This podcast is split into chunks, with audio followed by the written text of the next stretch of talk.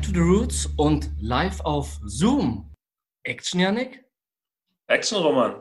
Auf Sendung sind Ebony and Ivory. Yannick, schön, dass du da bist. Wie geht's dir heute? Äh, mir geht's top. Ich freue mich auf das Thema unserer heutigen Folge. Wie geht's dir? Mir geht's auch wunderbar und die Freude ist auch ganz meinerseits. Es wird toll heute, glaube ich. Um was geht es denn heute? Es geht um das Thema, das wir am Ende der letzten Folge schon angekündigt haben, nämlich Nachhaltigkeit, nachhaltiger Leben. Wir wollen ein paar Beispiele geben, auch unter anderem, wie wir unseren Lebensstil nachhaltiger gestalten können. Ja, Nachhaltigkeit, ein enorm wichtiges Thema auch. Hast du dich da vorab schon ein bisschen informiert? Äh, na klar, ich habe mich vorher ein bisschen informiert. Ich habe äh, verschiedene Beispiele rausgesucht. Ein zentrales Thema bei dem Aspekt Nachhaltigkeit ist der viel und heiß diskutierte CO2-Fußabdruck eines jeden Menschen. Der CO2-Fußabdruck, um was geht es da denn überhaupt genau? Also ich habe ein Buch mir gekauft vor ein, zwei Monaten. Das nennt sich Wie schlimm sind Bananen? Und der Autor des Buches heißt Mike Berners-Lee. Und in dem Buch beschreibt er eben diesen sogenannten CO2-Fußabdruck, der im Prinzip ja alle Auswirkungen auf den Klimawandel beschreibt, die etwas hat. Seien es Aktivitäten, sei es der Konsum von Waren oder auch die Inanspruchnahme von Dienstleistungen. Hast du da bestimmte Beispiele für, dass ich mir das wirklich äh, bildlich auch vorstellen kann? Ja, ich habe mir da ein Beispiel überlegt. Stell dir vor, du kaufst ein Spielzeug aus Plastik im Supermarkt. Mhm. Dann umfasst der CO2-Fußabdruck jetzt nicht nur irgendwie das Plastik selber und die Rohstoffe, die dafür verwendet werden, sondern auch den Transport, zum Beispiel der bei den Abbau der Rohstoffen verwendet wird oder auch die Heizkosten, die der Laden hat, wo das Spielzeug letztendlich angeboten wird, bis es bei dem letztendlichen Endkonsumenten ankommt. Also es ist eine ganz umfassende Rechnung, die man da machen muss und man kann jetzt nicht nur einen Teilaspekt raussuchen, um den CO2-Fußabdruck von einer Sache oder einer Dienstleistung zu beschreiben. Okay. Und ähm, der Autor, der hat in seinem Buch drei zentrale Annahmen genannt.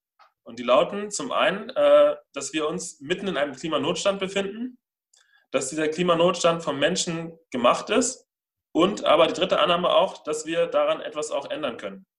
Ja, wenn ich das so höre, diese, diese drei zentralen Annahmen, zunächst einmal richtig Bad News, also ganz ehrlich. Wir befinden uns mitten im Klimanotstand, also richtig shit, ganz ehrlich. Aber du gibst mir Hoffnung, und zwar mit der dritten zentralen Annahme, wir können etwas daran ändern. Also sind wir nicht ganz verloren, oder was? Da ist noch Luft nach oben, oder nicht?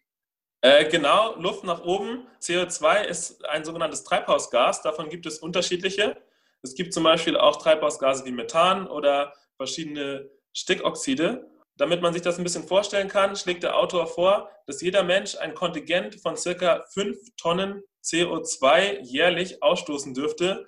Dann wäre für das Klima schon sehr viel getan. Also im Moment sind wir zumindest in Deutschland und auch in vielen sogenannten westlichen Ländern weit drüber. Aber er sagt halt, dass man das auf 5 Tonnen limitieren müsste. Okay, und gibt es da Beispiele, wie wir, wir das irgendwie handeln können, fünf Tonnen? Genau, damit man sich das ein bisschen vorstellen kann, habe ich mal ein paar Beispiele rausgesucht. Ein Zoom-Telefongespräch, so wie wir es führen, wären wir jetzt nur zu zweit, dann wäre das pro Stunde bei einem sparsamen Laptop, wären es zwei Gramm CO2, die da ausgestoßen werden würden. Wenn man jetzt mit, von einem Desktop-PC ausgeht, mit einem großen Bildschirm, dann wären wir schon bei 50 Gramm CO2, was circa das 25-fache oder 2500 Prozent dieser, dieser Angabe ist wir sind über Zoom unterwegs. Ist immer noch besser, als wenn wir jetzt mit dem Auto jetzt uns gegenseitig besuchen würden, beziehungsweise bei zum Beispiel Business Meetings. Wenn jetzt ein Meeting in Hongkong stattfindet und zwei Londonerinnen an diesem Meeting teilnehmen würden und Business Class hinfliegen würden, dann wären wir schon wieder bei 20 weiteren Tonnen CO2, was ein Vierfaches von diesem Jahresumsatz, der anzustreben wäre, entspricht. Also ja, sind wir mit Zoom, glaube ich, so schlecht dabei gerade. Viel zu heftig, ja, du sagst schon richtig. Also per Zoom-Session dann richtig clean unterwegs, mein Freund. Also da auf die Schulter klopfen und gut ist, oder? Und uns empfehlen auch, dass viele Meetings oder viele Treffen vielleicht auch durch Zoom weiterhin stattfinden, denn das hat vielleicht auch was für sich. Ich will jetzt gar nicht von Rebound-Effekten sprechen, wenn sich bei Zoom jetzt viele Leute kennenlernen, die sich mögen und sich dann irgendwann privat besuchen würden und so weiter. Man muss das Ganze natürlich irgendwie weiterdenken, aber letztendlich ist es schon, glaube ich, eine ganz gute Sache. Genau, ich wollte noch ein, zwei weitere Beispiele anführen, was zum Beispiel unseren täglichen Fleischkonsum oder unseren Fleischkonsum angeht. Ich habe das Beispiel rausgesucht von einem Steak, ca. 225 Gramm Fleisch, das vor Ort, also lokal produziert wird. Dieses hat einen Wert von circa 6 Kilogramm. Wenn dieses Steak allerdings aus Südamerika importiert wird und dort Land gerodet wird, dann steigt dieser Wert auf 18 Kilogramm CO2. Bei einem täglichen Maß von 13 Kilogramm, das man hätte, wenn man diesen 5 Tonnen Lebensstil runterbricht auf einen Tag, dann dürfte man dieses Fleisch aus Südamerika nur dann essen, wenn man am nächsten Tag vielleicht sein Frühstück weglässt. Verstehst du, was ich meine? Also diese Relation. Da geht es halt darum, dass der Autor auch in dem Buch sehr viele Sachen, die man im täglichen Leben konsumiert oder auch Dienstleistungen, die man in Anspruch nimmt, in Relation zueinander setzt und vergleichbar macht, um dann runterzubrechen, dass man einfach sieht, wo kann, man, kann ich am besten einsparen, wo ist es vielleicht auch effizient. Ja, ich merke schon, so wie du es erzählst, ist es absolut facettenreich, das Ganze. Eine Riesenpalette und sehr viele Bereiche, die angesprochen werden sollten zum Thema Nachhaltigkeit. Und ich denke, wir zu zweit können das Ganze gar nicht so ordentlich durchleuchten. Deshalb haben wir uns heute überlegt, dass wir zwei wunderbare Gäste zu uns einladen, also in unser Zoom-Meeting. Und zwar ist heute nachhaltig Punkt kritisch aus Instagram bei uns Schön, dass ihr da seid. Die erste Frage geht raus an euch und zwar, wer seid ihr und was macht ihr als Seite nachhaltig.kritisch auf Instagram überhaupt? Hallo, schön, dass wir da sein dürfen. Mein Name ist Ansi. Genau, ich mache mit Robin zusammen den Instagram-Kanal Nachhaltig Kritisch. Das ist ein Instagram-Kanal, der sich auf journalistische Art und Weise mit dem Thema Nachhaltigkeit auseinandersetzt. Und zwar, wie ihr gerade schon angesprochen habt, mit den ganz verschiedenen Facetten, also zum Beispiel mit Konsum, mit Mobilität, mit Energie, mit auch politischem und gesellschaftlichem. Ja, hallo auch von mir, ich bin Robin. Genau, Ansi hat ja schon ganz gut erklärt, was wir da machen und Ansi und ich, wir beide schreiben da die Texte und wir haben dann noch eine dritte Person bei uns, die die Grafiken macht für unseren Instagram-Kanal. Sehr cool, sehr cool. Danke für die Info vorab. Jetzt ist unsere erste Frage an euch wie können wir nachhaltiger leben, beziehungsweise nennt uns ein paar Beispiele einfach. Janik, du hast das ja eben schon eigentlich sehr, sehr gut gemacht, was die Nachhaltigkeit betrifft. Nämlich einfach, dass es eigentlich in jedem Lebensbereich irgendwie Verbesserungspotenzial gibt. Ich glaube, dass es da halt, dass man da eigentlich überall ja was besser machen kann und eigentlich bis ins kleinste Detail eigentlich auch die Sachen überdenken kann. Ich habe mir zu der Frage natürlich auch vorher schon Gedanken gemacht und ich kam dann halt ganz ähnlich wie du, Janik, auch zu diesem Punkt, wo man sich halt überlegen kann, man könnte selbst jetzt diesen Podcast halt nehmen und da diesen Podcast halt ins kleinste Detail irgendwie nachhaltig durchdenken. Man kann sich überlegen, woher kommt der Strom, den man nutzt, um halt seine Geräte zu betreiben. Ihr trefft euch jetzt nicht. Also was würde das zum Beispiel ausmachen, wenn ihr jetzt im gleichen Raum sitzen würdet? Wie würdet ihr zu diesem Raum kommen und so weiter? genau das ist halt, glaube ich, für mich auch Nachhaltigkeit, dass man jeden Lebensbereich irgendwie bis ins kleinste Detail durchdenkt und dann halt guckt, wo kann ich jetzt persönlich vielleicht etwas für mich verbessern. Und ich glaube, dass es dann halt ganz unterschiedliche Dimensionen gibt, dass halt die halt jeder für sich irgendwie selbst definieren muss. Manch, für manche ist es halt irgendwie einfach, vielleicht auch auf viel zu verzichten. Für manche gibt es halt ein paar Punkte, auf die man nicht verzichten kann. Und ja, Beispiele. Also es ist halt eigentlich alles. Also verzichtet man aufs Auto oder kann man vielleicht nicht aufs Auto verzichten, weil man irgendwie arbeiten muss oder verzichtet man auf Fleisch oder möchte man das nicht machen. Also es gibt halt in jedem Lebensbereich super viel Sachen, die man halt machen kann. Ich denke, dafür ist es auch wichtig, einfach, wie in dem Buch beschrieben wird, auch zu wissen, was hat die jeweilige Dienstleistung oder die, das jeweilige Konsumgut für direkte Auswirkungen jetzt auf meinen CO2-Fußabdruck oder Auswirkungen auf das Klima. Und ich finde, es kann, meiner persönlichen Ansicht nach, kann es nicht nur um bedingungslosen Verzicht gehen, sondern einfach auch um Verhältnisse. Deswegen, wenn ich jetzt zum Beispiel sage, meine Wenigkeit zum Beispiel, ich habe Verwandte in Ruanda und das ist Familie und die würde ich gerne alle zwei Jahre oder irgendwann auch mal sehen, ja, dann muss ich halt überlegen, wie kann ich diesen Flug, wie kann ich den ausgleichen? Jetzt nicht im Sinne von einer Pauschale, ich zahle 5 Euro an die Fluggesellschaft, sondern dass mein Gewissen beruhigt, sondern wo kann ich in meinem Alltag dann aktiv würde ich einsparen, zum Beispiel, dass ich zu Fuß zur Arbeit gehe oder mit dem Fahrrad hinfahre und mir dann auch ein bisschen durchrechnen. Das ist eine Kalkulation, zu schauen, ja, wie ist mein Fußabdruck trotzdem noch unter dem Level, das ich mir vielleicht selber setze. Auf jeden Fall. Das ist ja auch genau dieser Gedanke, von dem du auch erzählt hast, mit diesem, jeder bekommt quasi fünf Tonnen CO2 jährlich. Das bedeutet, mal angenommen, man hat dieses Kontingent und strebt das an, dann bedeutet das ja nicht, dass jeder auf die gleichen Dinge verzichten muss, sondern jeder hat einfach Dinge, die einem extrem wichtig sind, auf die man auch wie du jetzt sagst, mit deiner Familie, auf die man nicht verzichten kann oder zumindest wirklich nicht möchte. Und das ist aus meiner Sicht völlig in Ordnung, solange man sich einfach, also ich glaube, es fängt immer an mit der Information, dass man sich zumindest mal bewusst wird, was verbraucht eigentlich alles CO2 und sich dann überlegt, wo kann ich persönlich was einsparen, wo es mir auch nicht allzu sehr weh tut. Also zum Beispiel mit Ernährung allein kann man ja schon so viel erreichen. Da hat Robin auch mal einen Beitrag drüber geschrieben, dass man wirklich mit veganer Ernährung könnte man, glaube ich, zwei Tonnen CO2 jährlich einfach einsparen ja, wenn jeder vegan wäre, dann würde man unglaublich viel, zum Beispiel Weideflächen, auch drei Milliarden Hektar Weideflächen, glaube ich, wären dann frei, die man wiederum für Aufforstung und so weiter nutzen könnte. Ernährung ist eigentlich immer so ein Punkt, wo wir, glaube ich, auch beide der Meinung sind, da können eigentlich die meisten was ändern. Das muss nicht ganz radikal sein, aber da kann man relativ schnell was ändern und sehr große Ergebnisse auch erzielen eigentlich. Ich bin persönlich so ein Mensch, ich esse gut und gerne auch mal so ein Stück Fleisch. Also so ein Steak oder so. Ich setze viel Wert auf so eine ausgewogene Ernährung, also so teils vegetarisch und teils fleischhaltig. Und da direkt meine Frage dazu, ist es auch in Ordnung, nicht komplett auf Fleisch zu verzichten? Also bewirke ich da auch was, wenn ich einfach so ausgewogen mich ernähre und sozusagen meinen Fleischkonsum reduziere? Oder bedeutet nachhaltig sein, nur komplett auf Fleisch zu verzichten? Also das Problem ist, oft, was auch vielleicht in dieser Instagram-Bubble so ein bisschen vorgelebt wird, ist dieser perfekte Lebensstil, dass Menschen halt wirklich auch das Gefühl haben, okay, ich muss jetzt wirklich, muss jetzt perfekt leben, darf nie wieder irgendwie Fleisch auch nur angucken und so weiter. Aber darum geht es ja gar nicht. Vor allem, es gibt ja auch den Unterschied, so allein, dass du mir jetzt die Frage stellst oder dass du dir die Frage stellst, heißt ja, dass du auch dir darüber Gedanken machst und so weiter. Das heißt, du hast ja auf jeden Fall vielleicht das auch schon erkannt und du machst dir Gedanken darüber und das heißt, das ist ja super wichtig und ich glaube, darum geht es auch erstmal in diesem ganzen Bereich Nachhaltigkeit, dass man halt darüber spricht, dass man sich über die Auswirkungen bestimmter Produkte irgendwie im Klaren ist, dass man auch was hinterfragt und so. Ansi hat das ja vorhin auch angesprochen, es geht ja gar nicht um den kompletten Verzicht. Das geht ja auch gar nicht. Erwarten wir auch von niemandem. Diese Bubble, die da so teilweise ein bisschen besteht, ist auch, also so ein Lebensstil existiert halt oder ist in der Gesellschaft hier eigentlich auch gar nicht so richtig möglich. Aber was halt wichtig ist, ist, dass man viele Dinge halt hinterfragt und Schritt für Schritt dann vielleicht etwas ändert oder manche Sachen nicht ändert. Aber ich glaube, dieses Bewusstsein ist halt einfach sehr, sehr wichtig. Es geht also darum, sich das Ganze bewusst zu machen ich glaube, um Verzicht kommen wir letztendlich auch nicht drum herum. Wo wir schon beim Thema Verzicht sind, bei der Corona-Krise müssen wir oder während der Corona müssen wir auf sehr viele Sachen verzichten. Hat das auch positive Auswirkungen, zumindest auf unser Klima? Ja, genau. Da gab es ja auch schon beim ersten Lockdown diese Meldung mit Delfine kommen zurück und irgendwie Nature is Healing und so weiter.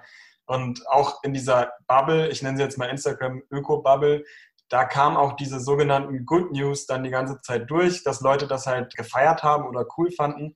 Klar ist das irgendwie positiver Nebeneffekt, sage ich mal. Aber es hat natürlich irgendwie, also es ist ja, hat ja jetzt kein Umdenken irgendwie bei den Menschen im Kopf stattgefunden und deswegen ist das Klima besser geworden. Wenn jetzt irgendwie alles in Anführungszeichen normal wäre, dann wäre das ja nicht passiert. Das heißt, irgendwie kann ich mich da auch jetzt nicht drüber freuen, weil letztendlich ist in den Köpfen der Menschen ja eigentlich nichts passiert. Und was man dazu noch sagen muss, äh, danach wird es wahrscheinlich auch nicht anders sein als davor.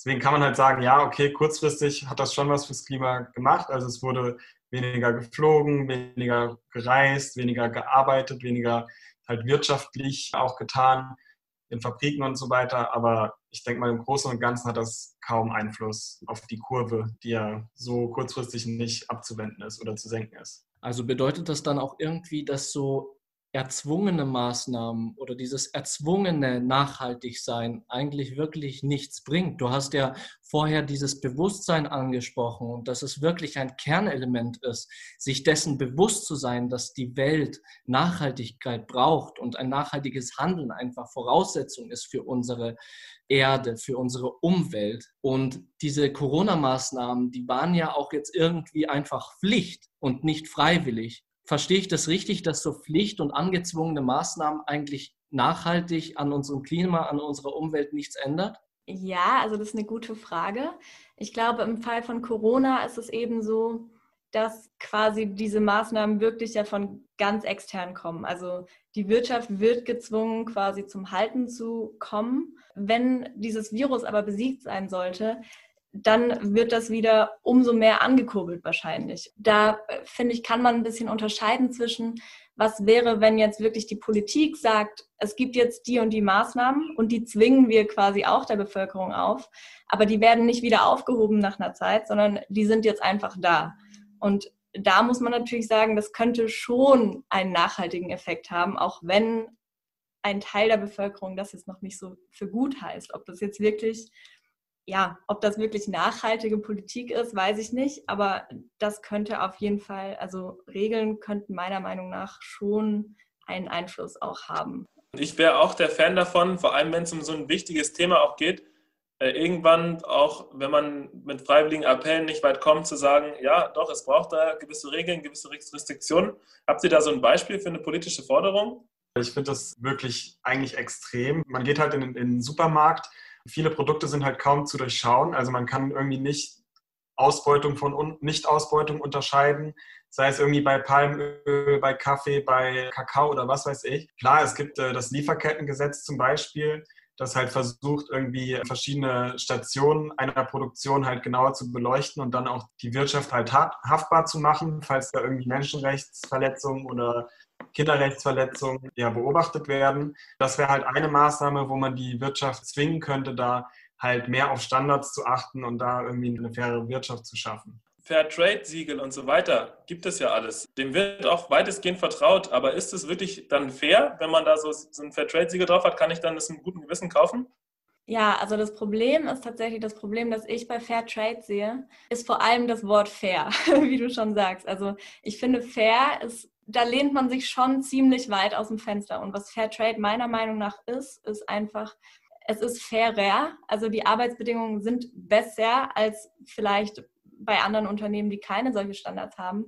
Aber zu sagen, wir sind jetzt fair, weil wir den Kleinbäuerinnen und Kleinbauern noch eine kleine Prämie extra zahlen oder weil wir vielleicht mehr auf Kinderarbeit achten oder so, das ist natürlich gut, aber das bedeutet jetzt nicht, dass, dass der globale Handel nicht noch einen extrem weiten Weg gehen muss, bis er sich, glaube ich, als fair bezeichnen kann und bis es nicht mehr so ist, dass eine Seite einfach ausgebeutet wird und die andere Seite einfach hauptsächlich profitiert. Da habe ich auch mal ein interessantes Gespräch mit ja, einer Frau dazu geführt, die eben sagt, Fair Trade, das sind halt Standards und immer wenn man Standards hat, die sind quasi statisch. Deren Ziel ist eigentlich auch gar nicht, sich konstant nach oben hin anzupassen, sondern das sind erstmal Standards. Und jetzt kommen immer mehr Unternehmen und die sagen dann auf einmal alle, wir wollen jetzt auch gerne nachhaltig sein, weil es eben halt gerade hip. Also versuchen wir auch auf diesen Fairtrade-Zug aufzuspringen. Und was dann passiert ist, die werden diese Standards immer auf das Minimum ausreizen, weil sie damit natürlich mehr Umsatz machen. Und somit findet eigentlich eher so eine Anpassung nach unten statt und nicht nach oben, wie es eigentlich sein sollte. Und das ist halt so ein bisschen der Nachteil an diesen Siegeln, dass es halt feste Regeln dafür geben muss und dass die großen Unternehmen das immer nach unten hin ausreizen werden. Ist dann dieser Fairtrade-Gedanke dann auch so ein bisschen Trend? Also, dass man das dann so sieht, hey, die Unternehmen gehen jetzt alle Richtung Nachhaltigkeit und ich könnte eigentlich, wenn ich jetzt dieses Fairtrade-Siegel habe, auch richtig gut für meine Marke werben und dadurch auch wirklich gute Verkaufszahlen generieren. Ja, ist auf jeden Fall ein Trend. Aber ich meine, man kann diese ganze, was du ja auch ansprichst, ist jetzt so ein bisschen Greenwashing, dass quasi Unternehmen sich irgendwie sehr grün darstellen, obwohl sie vielleicht einfach im Kerngeschäft gar nicht so viel tolle Produkte haben. Aber letztendlich kann man das natürlich sehr mit Kritik sehen. Ich sehe den Trend tatsächlich jetzt nicht so schlimm, weil ich finde, man kann dem auch sehr, sehr, viel Positives abgewinnen, einfach weil man sieht, dass das vorhin bereits angesprochene Bewusstsein einfach in der Gesellschaft da ist, dass die Leute das interessiert und dass die Unternehmen da mitziehen. Und ich glaube, dass man so viel eher vielleicht auf einen ja, gemeingesellschaftlichen Konsens kommt, um dann wirklich auch vielleicht auf politischer Ebene was zu bewegen.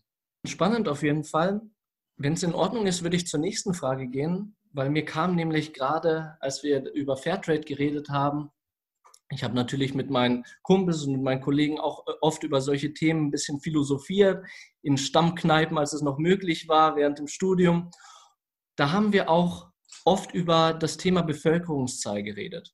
Und ich saß da mal mit einem Kumpel zusammen und der war sehr davon überzeugt, dass die Bevölkerungszahl schuld an unserem Klimawandel ist. Und wenn ihr schon da seid, würde ich einfach an euch weiterleiten, weil ich wusste nicht wirklich eine Antwort darauf. Ja, das ist eine, eine schwierige Frage. Also was natürlich stimmt, ist irgendwie, wenn es mehr Menschen auf der Welt gibt, werden natürlich mehr Treibhausgase emittiert. Also es gibt dann halt mehr CO2. Das Problem ist halt nur, die meisten Menschen auf der Welt haben ja äh, diesen vertretbaren ökologischen Fußabdruck, der jetzt auch schon öfter hier in dem Podcast angesprochen wurde. Und wenn man sich halt einfach mal so die Zahlen anschaut, historisch gesehen sind die Industrienationen für 99 Prozent aller Emissionen verantwortlich. Das ist halt eine krasse Zahl. Und wenn man das halt dann hier in Europa sagt, so, die Überbevölkerung sei schuld, dann habe ich immer ein bisschen so ein Problem, also persönlich ein Problem mit dem Argument, weil das suggeriert halt immer, dass irgendjemand zu viel ist. Und meistens meint man halt nicht sich selbst, sondern meint halt irgendwelche anderen Menschen. Vor allem halt in Ländern, wo halt eine sehr hohe Bevölkerungszahl ist oder hohes Bevölkerungswachstum. Weil während hier zum Beispiel immer gefeiert wird, wenn es irgendwie mal einen Babyboom gibt, guckt man halt sehr viel kritischer in anderen äh, Bereichen der Erde drauf. Und das finde ich halt schwierig, weil das Problem ist nämlich nicht die hohe Bevölkerungszahl, sondern vor allem, wie man lebt. Und wenn man sich halt anschaut, dass wir in Deutschland halt so leben, von den Rohstoffen her, dass wir irgendwie dreieinhalb Mal so viel Rohstoffe bräuchten. In Amerika sind es, glaube ich, fünf Erden bräuchte man.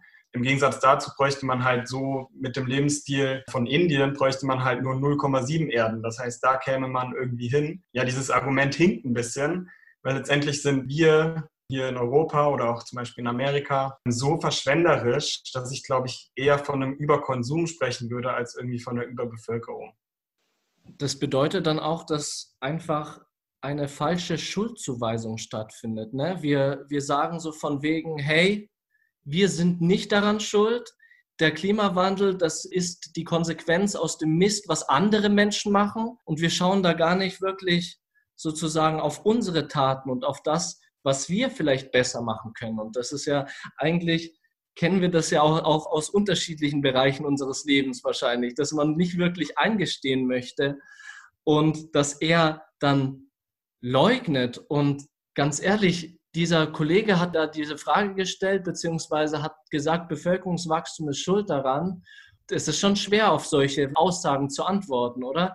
Wie kann ich mich da wappnen? Wie kann ich schlagfertig auf sowas antworten, wenn jemand so von seiner Meinung überzeugt ist? Ja, es ist schwierig. Ich glaube, was hilft, ist halt dann, wenn man sich halt wirklich damit auseinandersetzt, halt wirklich so ein paar Zahlen halt da zu haben.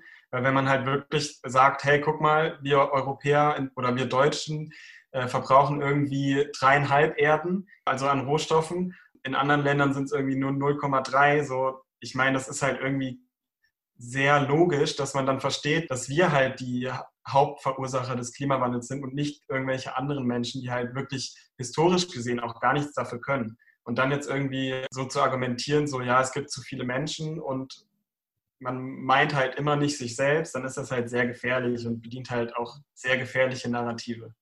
Also sich so ein bisschen mit Facts wappnen, ja, und sich ein bisschen ja. einlesen würde ich sagen, und halt einfach gucken, wann lohnt sich eine Diskussion, lohnt sich ja natürlich vielleicht auch nicht immer. Man muss halt auch überlegen, worauf will dein Gegenüber hinaus. Wir hatten jetzt auch vor kurzem eine Reihe, wo wir halt gezeigt haben, wie kann man halt auch wissenschaftlich widerlegen. Und ein Punkt davon ist auf jeden Fall, wenn man jetzt halt merkt, okay, diese Diskussion findet überhaupt nicht auf einer faktischen, sondern nur auf einer emotionalen Ebene statt, dann ist es halt auch manchmal besser, der Diskussion irgendwie aus dem Weg zu gehen und sich halt selbst irgendwie vielleicht zu schützen, weil manchmal führt das zu nichts. Danke auch für den, den Beitrag, aber jetzt wäre meine Frage als Individuum.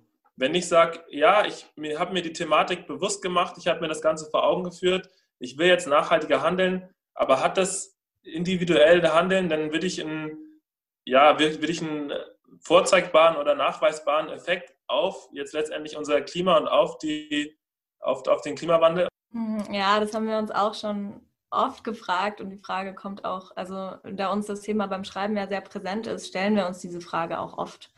Und natürlich ist es so, wenn man ganz ehrlich ist, so wenn ich jetzt vegan oder vegetarisch lebe und mein Auto verkaufe oder so, dann hat das natürlich erstmal keinen messbaren Effekt. Also natürlich einen ganz kleinen, aber natürlich jetzt keinen riesigen. Und das kann einem, glaube ich, schnell so die Hoffnung nehmen, wenn man sich so diese ganz großen Zahlen eben anguckt und diese ganz großen Probleme. Aber es ist eben nun mal auch so, dass man ja einfach auch ein Mensch ist, der eingebettet ist, zum Beispiel in einem sozialen Umfeld. Das bedeutet, wenn man was an seinem Lebensstil ändert, dann spricht man meistens darüber und dann, also, dann spricht man darüber mit seinen Freunden und man ruft sich das einfach irgendwie so ja, einfach kollektiv ins Bewusstsein. Und ich glaube, dass dieser Effekt auf jeden Fall eine messbare Auswirkung schon hat. Und dann gibt es zum Beispiel Social Media. Dann, wir schreiben auf Instagram darüber. Das, das lesen ja auch relativ viele Leute. Dann hat man über Social Media auch die Möglichkeit, zum Beispiel, oder auch über das Internet generell, dann kann man Online-Petitionen unterschreiben oder man kann generell, man kann sich zusammenschließen und auf die Straße gehen und im Kollektiv, was ja auch nur aus vielen Individuen besteht, hat man eine riesige Möglichkeit, eigentlich Dinge zu verändern. Nicht der Einzelne macht, sondern die Masse aus Einzelnen, die ihren Lebensstil umstellt, vielleicht auch als Vorbildsfunktion für andere oder als Gedankenanschluss fungiert. Letztendlich braucht es doch aber auch politische Forderungen, oder nicht? Ja, auf jeden Fall. Ohne die geht es auf gar keinen Fall. Ich hatte das vorhin ja schon mal angesprochen mit diesem im Supermarkt zwischen Ausbeutung und Nichtausbeutung unterscheiden.